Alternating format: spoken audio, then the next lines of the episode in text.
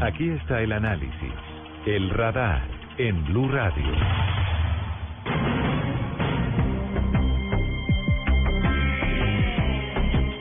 Esta semana que termina ha sido muy movida en materia de, avances o por lo menos en materia de noticias relacionadas con los diálogos de paz, con los que avanzan de manera formal entre el gobierno colombiano y la guerrilla de las FARC y con los diálogos exploratorios que adelanta desde hace algunos meses el gobierno del presidente Juan Manuel Santos con la guerrilla del ELN. Está con nosotros Alejo Vargas, docente de la Universidad Nacional, uno de los hombres que ha tenido, entre otras cosas, la responsabilidad de trabajar de la mano de las víctimas del conflicto que han ido a La Habana, a las mesas temáticas que terminaron a finales del año pasado y que conoce muy bien acerca de la situación del conflicto armado en Colombia. Doctor Vargas, buenas tardes. Eh, buenas tardes, Ricardo. Muy amable por su llamada. Quisiera que comenzáramos hablando sobre un hecho que fue revelado por Noticias Caracol al comienzo de, de esta semana y tiene que ver con el encuentro que sostuvieron hace algunos días, aparentemente el pasado 28 de abril, en La Habana, Cuba, alias Timochenko y alias Gavino, los máximos jefes de las FARC y del ELN. Presidente Santos, luego de confirmar ese encuentro, confirmó además que dio la autorización y que lo hizo con el fin de permitir que se avance con los diálogos de paz exploratorios que avanzan en este momento con el ELN. ¿Qué lectura le podemos dar los colombianos a esa reunión que se ha dado en los últimos días? Las conversaciones con las FARC en La Habana me parece que están en un nivel bastante avanzado y, en un ambiente definitivamente mucho más positivo de lo que tiende a, percibirse aquí en sectores de la opinión nacional. Pero como se trata es de hacer el esfuerzo y es lo que está tratando de hacer el, gobierno nacional del presidente Santos de cerrar el conflicto armado, una gran preocupación es sin duda que se formalice pronto las conversaciones con el ELN, la otra guerrilla importante. Y en ese sentido, por supuesto, como bien lo señalabas, ha venido haciéndose desde el año pasado una serie de encuentros preparatorios, lo que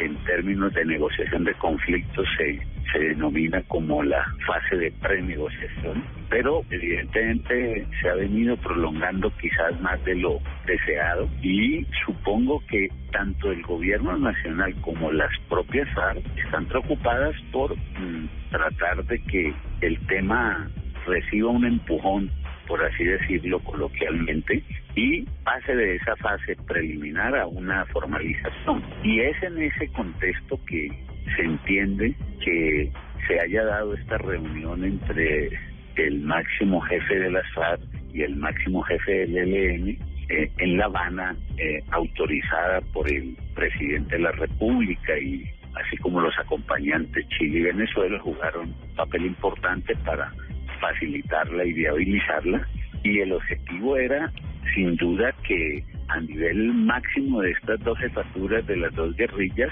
intercambiaran a propósito de los avances que, que se ha venido teniendo en la en las conversaciones gobierno FARC, la importancia de que el ELN formalice también su mesa dentro de ese esquema que se ha venido señalando de que se trata de, de, un solo proceso, pero con dos mesas de conversaciones. Yo esperaría que, que esa reunión haya sido fructífera y que muy pronto eh, tanto el gobierno como el ELN nos cuenten a los colombianos de que ya están dadas los acuerdos y las condiciones para que se formalice esa mesa de conversaciones, porque si no sigue avanzando el proceso en la en La Habana y por ejemplo temas como los de justicia. Evidentemente no puede haber un acuerdo sobre justicia con la FARC distinto al que puede darse con el ELN y sería lamentable que hubiera un acuerdo con la FARC y el ELN no participara porque de alguna manera simplemente tendría que suscribir a él sin participar. Entonces digamos hay una cierta premura eh, en el sentido en que es es importante que empiecen formalmente estas conversaciones con el ELN. Frente a, a los diálogos exploratorios con el ELN, ¿por qué cree usted que no se ha dado el paso a, al inicio de la mesa formal de conversaciones? Obviamente son diferentes en su origen y en su lucha las FARC y el Ejército de Liberación Nacional, pero más allá de eso, hay algunas informaciones que indican que el ELN tendría una muy fuerte discusión interna sobre si están o no de acuerdo con que al final del proceso tiene que haber dejación de armas y tiene que haber eh, justicia con eh, eventual pago de penas para responsables de delitos graves. ¿Cómo, cómo viste esa parte? Sí, efectivamente, y, y, y digamos que, que eso en principio, mm, digamos, no debe verse necesariamente como algo negativo, así como vemos que en las élites políticas colombianas hay unos sectores que no están de acuerdo con las conversaciones muy importantes, incluso de la institucionalidad. Es también normal que en estas organizaciones evidentemente hay sectores con opiniones distintas. Lo que se conoce es que en su último congreso la mayoría de, del ELN decidió avanzar en la en, en, el proceso de conversaciones. Sin embargo, hay un sector importante, aunque minoritario, que sigue teniendo las las objeciones que, que tú señalas. Ahí todavía no es claro el tema de esa decisión que debe darse. El fin del proceso no puede ser otro que la terminación del conflicto, lo que significa, lo que implica la dejación de armas por parte del grupo ilegal y su transformación en un movimiento político. Todo indica que en los otros temas de agenda pareciera que ya hay acuerdo entre el gobierno y el ELN, eh, que ese parece ser uno de los cuellos de botella y, y que si se resuelve eso, eh, probablemente la formalización de esa mesa eh, sería probablemente cuestión de semanas. ¿no? ¿Qué falta exactamente? Eso me parece muy importante para que se formalice esa mesa, porque alias Gavino habló hace algunos días con la agencia de noticias Reuters y dice que el 80% de la agenda previa ya ha sido evacuada. ¿Qué falta para dar el siguiente paso? Pareciera que ya hay cuatro grandes temas de la agenda que están acordados, víctimas y participación política, que ese si recordamos, lo dieron a conocer en un comunicado público gobierno y ELN el año pasado, en el mes de junio, en medio de la primera y segunda vuelta presidencial. Luego mmm, se conoció que el tema democracia también ya estaba acordado y pareciera que el otro tema que estaba en discusión también ya hay acuerdos sobre transformaciones para la paz.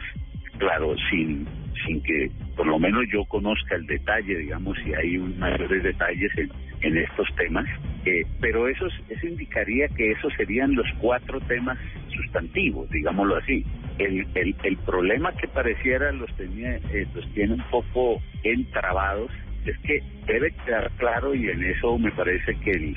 que el gobierno tiene toda la razón plantearlo dentro del acuerdo que formalice los diálogos que el objetivo de todo el proceso no puede ser otro que la terminación del conflicto, la dejación de armas, para que luego sí ya el ELN, convertido en una organización política, siga acompañando, apoyando las luchas sociales y políticas de distintos sectores por las transformaciones que se requieran en la sociedad colombiana. Poco como lo decía en una reciente columna del padre Francisco de Ruth, eh, queremos es tenerlos sin armas, eh, acompañando toda esa serie de, de luchas sociales tan importantes para mejorar nuestra democracia. Doctor Alejo Vargas,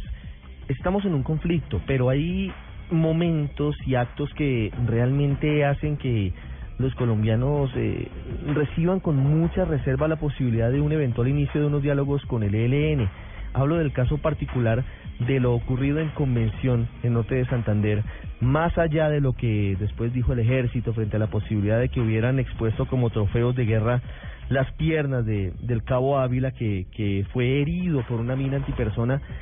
sí genera muchísima tristeza y preocupación que aún hoy, a pesar de no haber iniciado diálogos formales, pues no haya una actitud más dispuesta hacia la paz, porque el ELN siembra minas antipersona cerca de instalaciones civiles. Es la guerra, pero eso no deja una buena sensación. Sí, yo, yo, yo creo, en primer lugar, que, que ese estado en el cual este suboficial eh, pierde sus piernas es un hecho condenable más. Ya sobre la otra parte del tema de, de lo que se ha hablado de la extinción de las piernas, pues ahí tenemos versiones encontradas sobre el tema pero independiente de eso es un hecho absolutamente condenable, así como eh, el que se siga eh, sembrando eh, este tipo de minas, especialmente en áreas